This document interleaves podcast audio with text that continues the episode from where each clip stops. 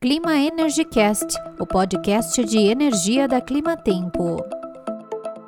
Olá, seja muito bem-vindo a mais um episódio do Clima Energy Cast, o podcast de energia da Climatempo. E hoje a gente vai falar de um assunto muito interessante, que é como funciona a comercialização de energia no setor elétrico nacional. Além disso, também vamos debater um pouco sobre as crises, tanto a crise econômica como a crise hídrica, e também o impacto da pandemia no setor de energia. E para isso, a gente trouxe dois convidados. O primeiro é o Felipe Pungirum, que é o gestor da área de comercialização de energia aqui da Climatempo e também o Renato Alabi, Middle Office da Santo Antônio Energia, responsável pela operação da hidrelétrica Santo Antônio em Rondônia. Felipe e Renato, sejam muito bem-vindos ao nosso Clima Energycast, o podcast de energia da Climatempo.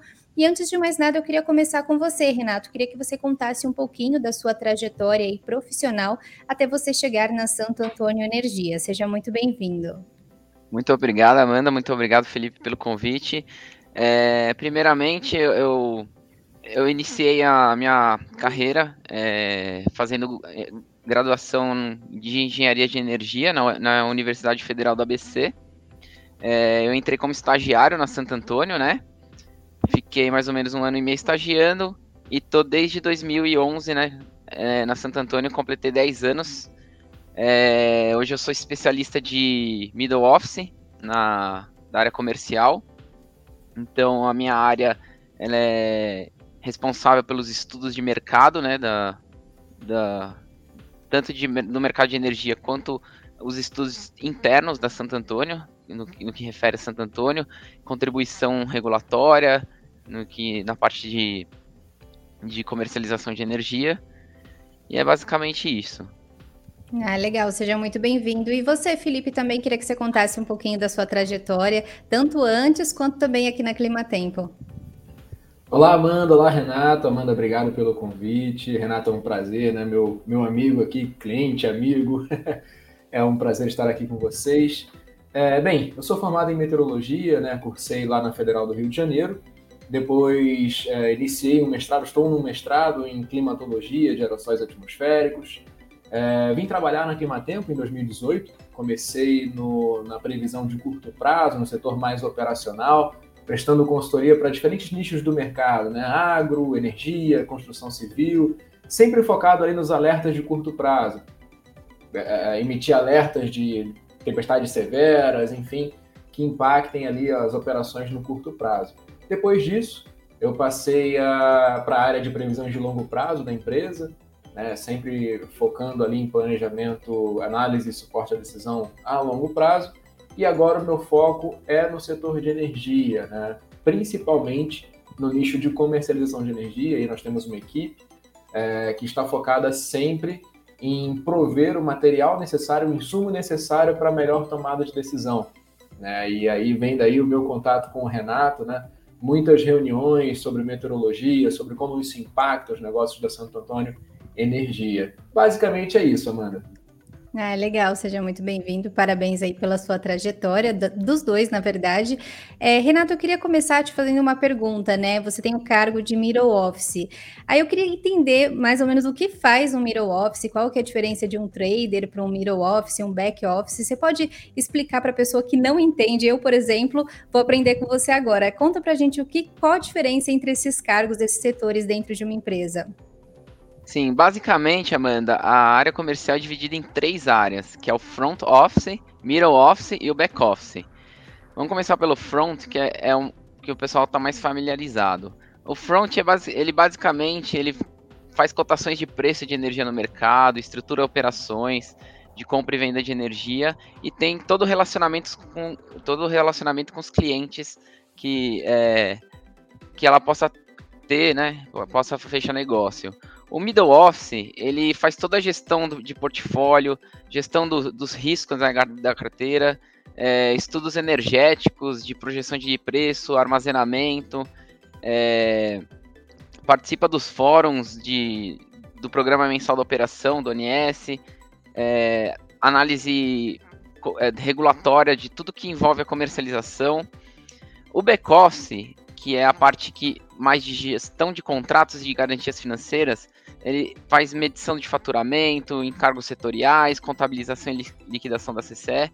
É ele que vai lá e registra o contrato na CCE. Então é, é um cargo mais é, administrativo.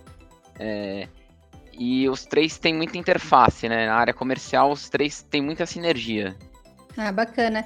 É, e o que, que você e seu time fazem no Miro Office da, da Santo Antônio Energia? Você pode contar um pouquinho de como é o dia a dia de vocês, a rotina de trabalho, qual é o, quais são as suas responsabilidades como Miro Office?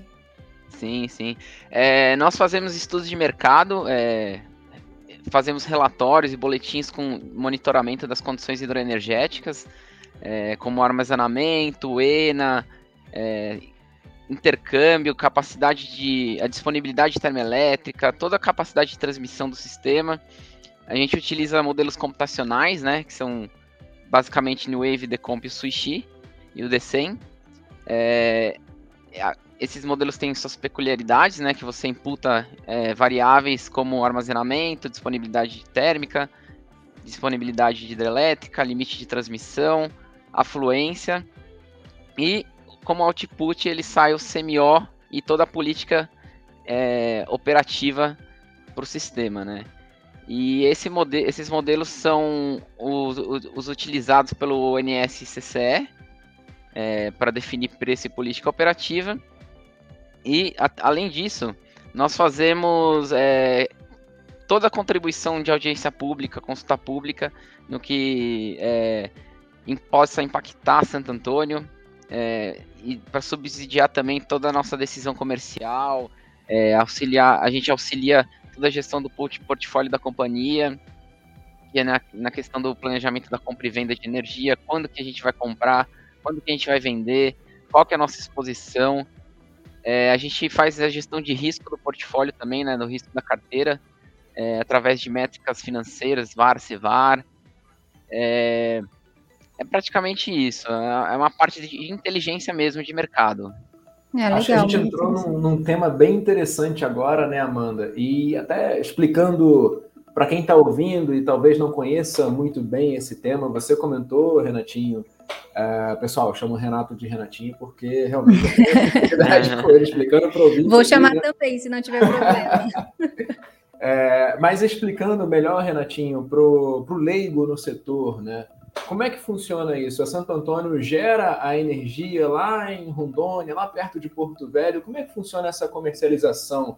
É, como é que uma pessoa pode comprar essa energia lá da Santo Antônio e usar na casa dela? Como é que é isso? Explica para quem está assistindo a gente, ou só ouvindo. Sim. É, atualmente, o mercado físico, de, que seria a geração né, da energia, ela é separado do mercado financeiro, que é a parte de comercialização, né, de contratos.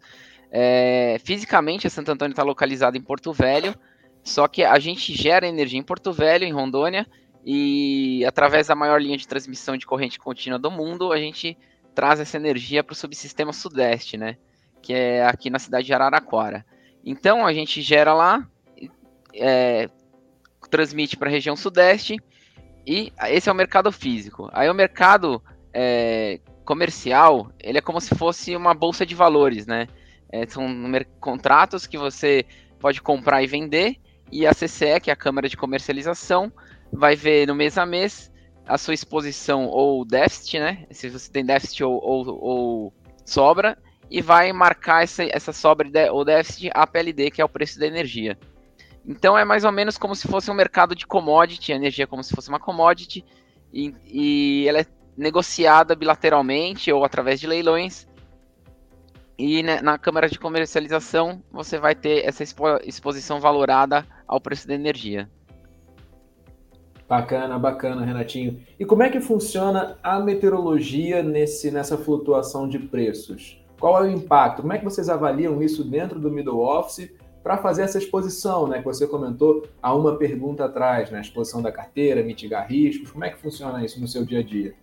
isso é um ponto muito importante porque a climatologia, a, as afluências, quando eu falo afluência, eu quero dizer a chuva convertida em vazão. Ela é um insumo muito importante para a projeção de preço e também para a política operativa que o, operador, né, o ONS, vai é, adotar. Então, a maior parte do preço, da, da volatilidade do preço, é comandada pelas vazões. Então a chuva, ela, como, como, a chuva, a previsão de chuva muda frequentemente, né? Toda hora tem novas rodadas dos modelos é, meteorológicos, ela é, é insumo para previsão de preço. É, isso acarreta em alta volatilidade na, na comercialização de energia.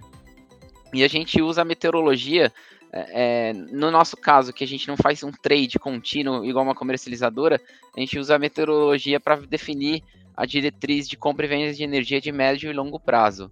Se vai ter fenômeno El Ninho, Laninha, é, todos os sistemas que possam impactar, como os ACAS, é, vórtices ciclônicos. A, pra, na questão de geração eólica, a gente acompanha muito a, a região Nordeste para ver a projeção de vento. E é basicamente isso. Ah, legal. É muito interessante a gente é, até a gente aprender e ensinar para as pessoas como a meteorologia ela impacta em diversos setores, né? É, a gente, às vezes a gente como consumidor final, às vezes pensa assim que a meteorologia ela é só para te dizer se vai chover no dia seguinte para você levar um guarda-chuva, mas na verdade ela impacta muito vários setores, agricultura, setor de vestuário, setor de comercialização, inclusive também o setor de energia. Até por isso que a gente criou esse podcast para ensinar para as pessoas de uma forma mais didática o impacto também da meteorologia nesse setor.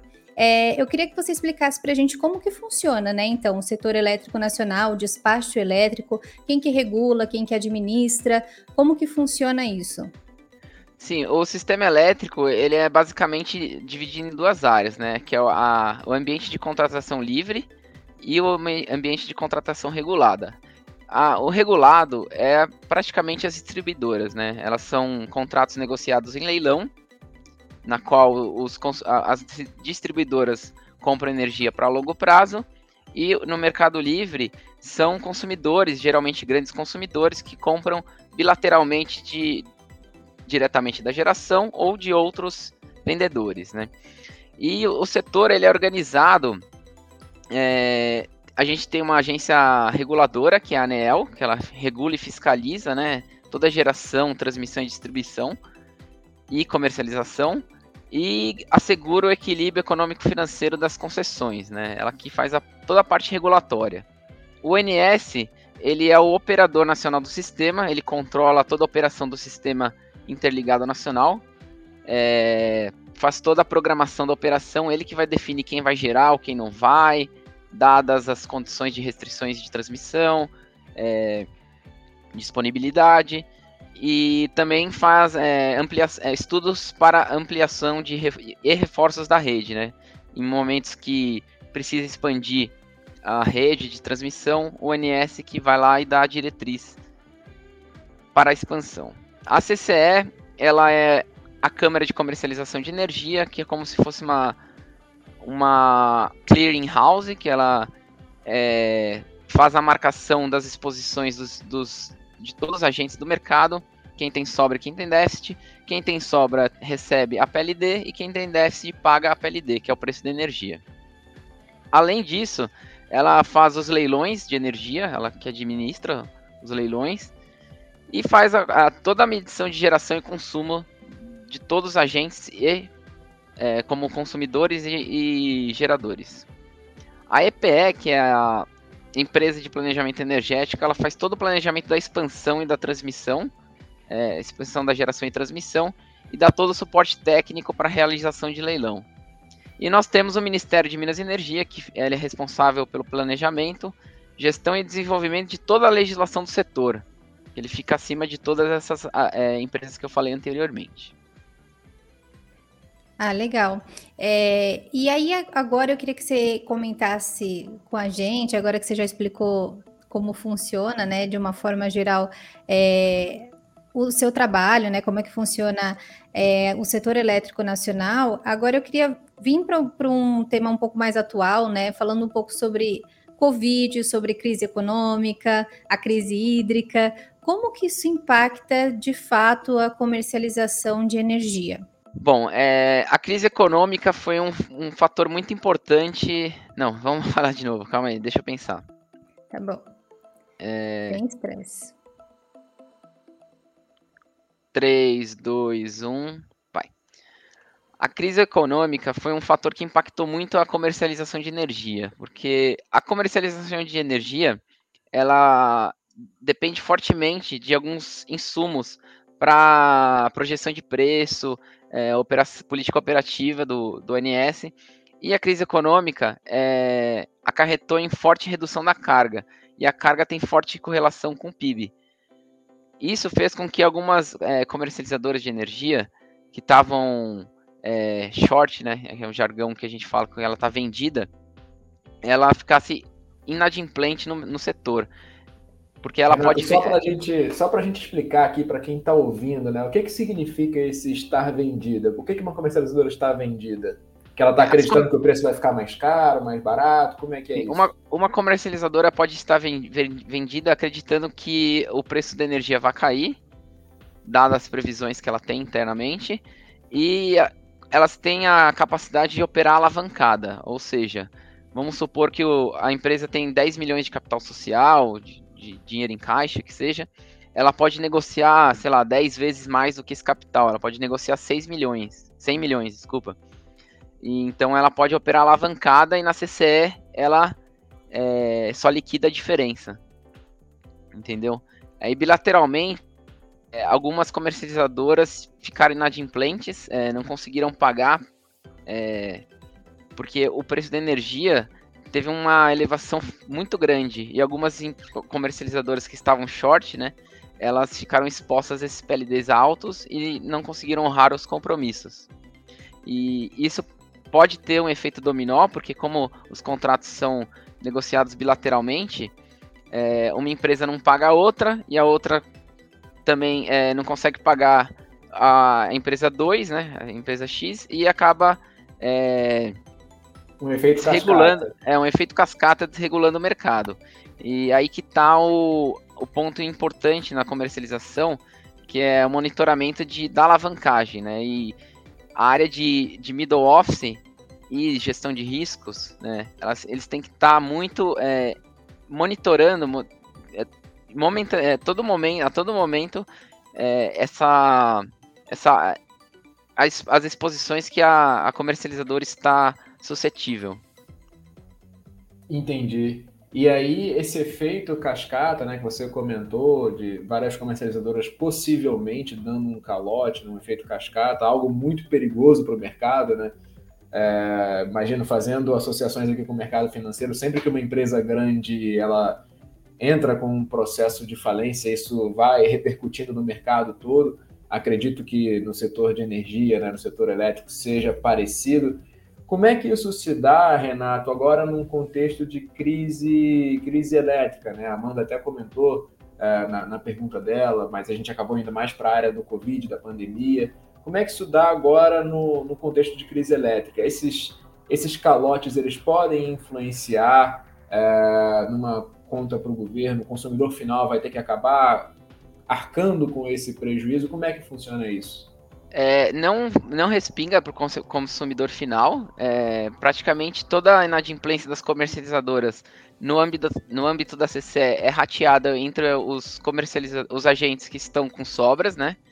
Então, quem está com sobra na CCE vai, ser, vai sofrer um rateio da inadimplência desse, desse agente. E quando a exposição é bilateral, a contraparte que negocia o contrato com essa empresa, ela vai sofrer bilateralmente essa exposição aí. Aí não tem respingo nenhum para o consumidor final. Ou seja, ou quem arca com, com a dívida é a outra empresa, né, que infelizmente negociou com a que fechou, ou Isso. então faz-se um rateio entre todo o mercado. Bem legal, bem legal. E como é que, como é que você, agora que a gente já, já abriu o tema talvez o mais polêmico aqui do, do nosso podcast, como é que você vê essa, essa nossa situação atual. Né? Estamos, vou falar aqui como meteorologista, né, Renato, mas fica à vontade para falar sobre o despacho elétrico, sobre todas as governanças né, da logística uhum. da distribuição de energia elétrica pelo país. Mas estamos hoje vivendo um período que o período seco do ano foi bastante seco e o nosso último período úmido ele não foi interessante né, em volumes de chuva. E além disso, já estamos vindo a uma sequência de anos que não são muito bons hidrologicamente falando. Como é que você está preocupado, Renato? Como é que está acontecendo isso aí no seu dia a dia? Sim, todos nós estamos preocupados porque a gente teve o pior ano hidrológico dos últimos 90 anos. É, a situação está bem complicada, o nível dos reservatórios estão próximos a, a 20%, né? No SIM, no SIM como todo está em torno de 25%. E a questão se a gente vai ter apagão, racionamento ou não vai, é, é bem complexa, não é simples de, de se falar. Primeiro porque racionamento é, trata-se de uma imposição via decreto presidencial, né? Ou seja, a, o presidente vai falar, é, impõe para todos os agentes que eles reduzam X% da carga e eles vão ter que obedecer esse, esse, essa redução. E caso não obedeçam, eles têm uma penalidade. Agora, o conceito de racionalização é voluntário, então o agente vai ter que aderir a essa racionalização é, em troca de algum benefício, que pode ser um, um desconto na tarifa, um, um acréscimo no. Um, um, bônus que ele vai ter na conta. E é, é muito difícil falar, é, ainda mais um ano antes das eleições presidenciais, que vai ser o ano que vem, né?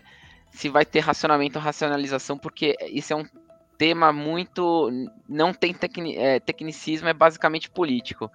O racionamento só vai ser decretado caso os armazenamentos fiquem muito abaixo de 10%, né, no final de, de novembro desse ano. E a gente está numa crise sem precedentes, só que criou-se é, um comitê, né, uma Câmara de Regras Excepcionais para a Gestão Hidroenergética, batizada como CREG, que ela adotou medidas é, para flexibilizar operações de, das usinas hidrelétricas, para contratar mais termoelétricas para suprir a, a ausência de hidrologia favorável, né, a ausência de geração hidrelétrica. E nós vemos que com o avanço da vacinação e a retomada da economia, o PIB foi a previsão de PIB foi se elevando e com isso a previsão de carga também foi se elevando junto. E então esse é um ponto de atenção que a gente deve ter em mente que o crescimento da carga pode impactar ainda mais a, a questão do, da situação energética, pode agravar muito mais. E é, é isso, não, é incerto, o futuro é incerto, tem muitas é, variáveis que impactam nessa decisão de racionamento. O governo, como eu falei, está contratando térmicas merchan, que são térmicas sem contrato, né, que elas não são não, não tem contrato nenhum, com, com custo de combustível elevadíssimo, geralmente diesel ou óleo combustível. Ela. Esse comitê, essa câmara de, de chamada CREG, ela aumentou a importação de energia da Argentina e Uruguai é, para tentar suprir uh, o mercado interno. É, flexibilizou é, algumas restrições, do, da, principalmente da bacia do São Francisco, para que possa suprir toda a demanda. E também está é, tá fazendo algumas campanhas para uso eficiente e racional do consumo de energia, só que não, a gente não vê um, um esforço muito grande por esse lado. É, o, atualmente tem um programa de redução voluntária da demanda que o ONS, é, junto com outras associações, é, é, dá bônus para os consumidores que reduzem a carga. E para o mês de setembro foi um pouquinho menos de 500 megas, que não é nem 1% da carga, então é insignificante essa, essa redução. Quanto fica a carga mais ou menos nessa época do ano, Renato? É em torno de, de 60, 70 gigas, oscila bastante, né? Depende muito da temperatura e aí que envolve a questão climática, é, a projeção de temperatura é, influi muito na questão do consumo, porque grande parte da carga é devido a é, o resfriamento de ambiente, né, de ar condicionado. Então, a, as comercializadoras têm que estar muito a par disso, de, de projeção de carga no curto prazo, para que ela tenha uma acurácia melhor na, na projeção de preços e fazer o, o trading corretamente, né, de energia. Agora, Renatinho, você falou, é, provavelmente, agora que a gente está falando sobre isso, provavelmente você deve ter, ter visto que o ministro de Minas e, o ministro de Minas e Energia, né, recentemente ele falou, comentou numa live, né, pediu menor consumo elétrico em prédios públicos. Você acredita que isso já é um início de racionamento? É, na verdade, eu vejo isso como uma campanha de racionalização, porque, como eu falei, racionamento é uma medida decreto, é impositivo. Racionalização é uma medida mais branda que é, o governo dá meio que incentivos, né, para o consumidor reduzir.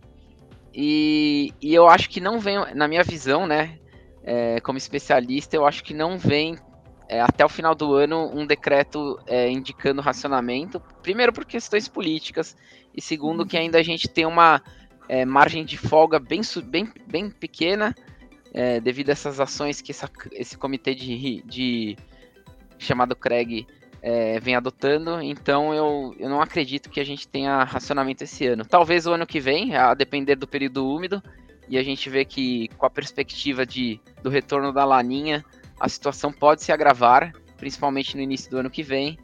Então o governo está fazendo as pedaladas hidráulicas dele aí. Gostei desse termo, Renato. Renato, até fugir um pouquinho do nosso roteiro, eu queria que você comentasse um pouquinho sobre o horário de verão, né? Ainda está incerto se a gente vai ter ou não horário de verão. Como que o horário de verão é, é benéfico para vocês? Acredito que sim. Eu queria que você comentasse um pouquinho de, do que, de como o horário de verão ajuda vocês. Sim, o horário de verão, em percentual, ele não reduz muito a carga, ele basicamente desloca o pico do consumo, né? Em momentos que que a carga atinge seu pico, ele só desloca em uma hora. Então aí seria. É, evitaria o acionamento de uma termoelétrica mais cara no horário de ponta. Então o, a, a economia em si é pouco significativa. É mais a questão a de atendimento esse... à ponta. Oi? Ele chega a achatar esse pico, Renato? Ele só desloca? Ele chega a achatar um pouquinho o pico e desloca. É uma mistura dos dois. Entendi. Porque pensando em, em apagão, né, racionamento e voltando para o assunto das últimas perguntas, sei que é um tema bem complexo, é, existe uma preocupação bem grande quanto ao atendimento nesse momento de pico, né? É, beleza, nós temos geração para atender a, a, necessidade média de cada dia, mas existe uma preocupação muito grande associada a esse momento de pico. Você acredita, né, com toda a nossa robustez de linhas de transmissão, enfim, é, o nosso setor elétrico, e comparado à nossa última grande crise, que foi lá em, no início dos anos 2000, nós temos um sistema muito mais robusto. Você, você acredita em um problema, em uma dificuldade em atender esses momentos de pico sem um horário de verão, por exemplo, né, que foi o que a Amanda comentou? Sim, eu acho mais provável que a gente tenha os chamados apagões, né, que é o problema de atendimento na ponta, né, na hora do pico, do que um racionamento, porque a temperatura agora no, no início do verão vai começar a se elevar, a necessidade de carga vai, vai também se elevar junto. E a gente tem uma robustez muito maior do que o passado. A gente tem, é, na época de. Vamos comparar com o racionamento de 2001. O percentual da hidroeletricidade na matriz era muito elevado. A gente quase não tinha termoelétrica na época. E hoje nós temos um percentual grande de térmicas e renováveis também que estão contribuindo bastante nessa época do, do, de, de escassez hídrica. E também o, cabe pontuar que o operador nacional do sistema ele reduziu é, o nível de segurança do, de linhas de transmissão. O que, que ele fez? Ele atualmente existe um critério chamado N-2, que ou seja, ele é necessário dois circuitos de backup caso é, ocorra alguma instabilidade, algum, alguma queda do, de, de, alguma linha do sistema. Então ele tem um, duas linhas de né, backup, né, isso, uma redundância. E ele reduziu para um critério N-1, que seria um, uma linha só de redundância, de forma com que o intercâmbio entre regiões é, ficasse ótimo, digamos assim, aumentasse para atender a questão de ponta e também objetivando o replecionamento dos reservatórios é, na região sul e sudeste, né? Porque hoje o, a região nordeste está contribuindo, contribuindo bastante, né, com o envio de energia para o sudeste e sul. Então essa medida vai atenuar esse, esse agravamento da, da, da queda de reservatório. E aproveitando que a gente falou agora sobre energia, né, do Nordeste, qualidade do vento lá a gente sabe que é muito boa, que favorece é, a geração de, de, energia eólica. Eu queria que você, é, que você, comentasse um pouquinho como você enxerga o futuro do setor elétrico para a gente encerrar, né, o avanço aí das, das energias renováveis. É, eu acho que as energias renováveis tendem a, a ter uma participação grande na matriz, ainda mais com essa questão do conceito de ESG, né, que vem é, sendo debate em vários fóruns aí com a questão climática, questão de política, né? De algumas empresas têm uma política de investimento no, é, em ESG, de é, meio ambiente, governança e, so, e, questão social também. Então eu acho que a, a, essa questão aliada com o barateamento das fontes, né? Você tem painel solar aí chinês com custo muito baixo. É, pás eólicas aí também com uma tecnologia que é, já já está bem avançada, a gente já está bem consolidado no Brasil, então essa questão vai é, de das renováveis em si, ela, elas vão ter um, uma participação muito grande no setor e vai aumentar ainda mais. E cabe ressaltar que é, como essas fontes são intermitentes, né, você não tem uma segurança de suprimento, porque, por exemplo, a eólica você depende do vento, a solar você depende do sol.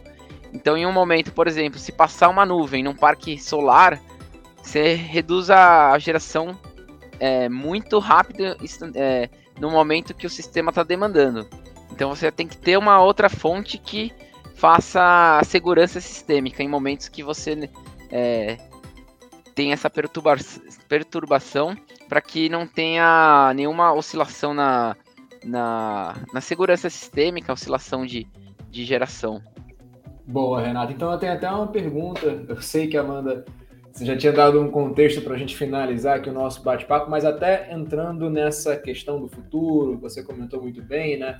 Hoje as nossas usinas térmicas, pensando em meio ambiente, a gente pode falar que são mal necessárias, né? A gente precisa para atender o que a gente tem de demanda de carga.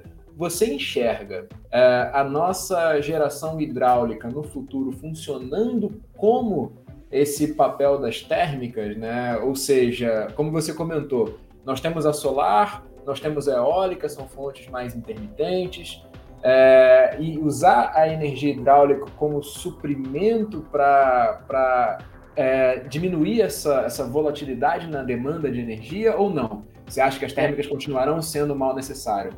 É, as térmicas serão mal necessário, né? Na verdade, é, nem todas as térmicas eu vejo como mal, porque as térmicas a gás, por exemplo, elas são poluentes, claro, mas não tão poluentes, é, porque é um combustível é, que a gente tem abundância aí né, com a questão da descoberta do pré-sal. Elas emitem CO2, mas não tão tanto quanto umas termoelétricas a diesel ou óleo combustível. E atualmente o operador está mantendo uma geração térmica meio constante ao longo do tempo e fazendo a modulação, né, que é essa questão do backup para é, amortecer essas oscilações é, do sistema é, para fechamento da carga. Então, as hidráulicas atualmente elas fazem a modulação, né, da fechamento da carga que eles chamam. Ah, legal. É, então, acho que com isso, né, a gente encerra aí mais um, um episódio do nosso Clima Energy Cast.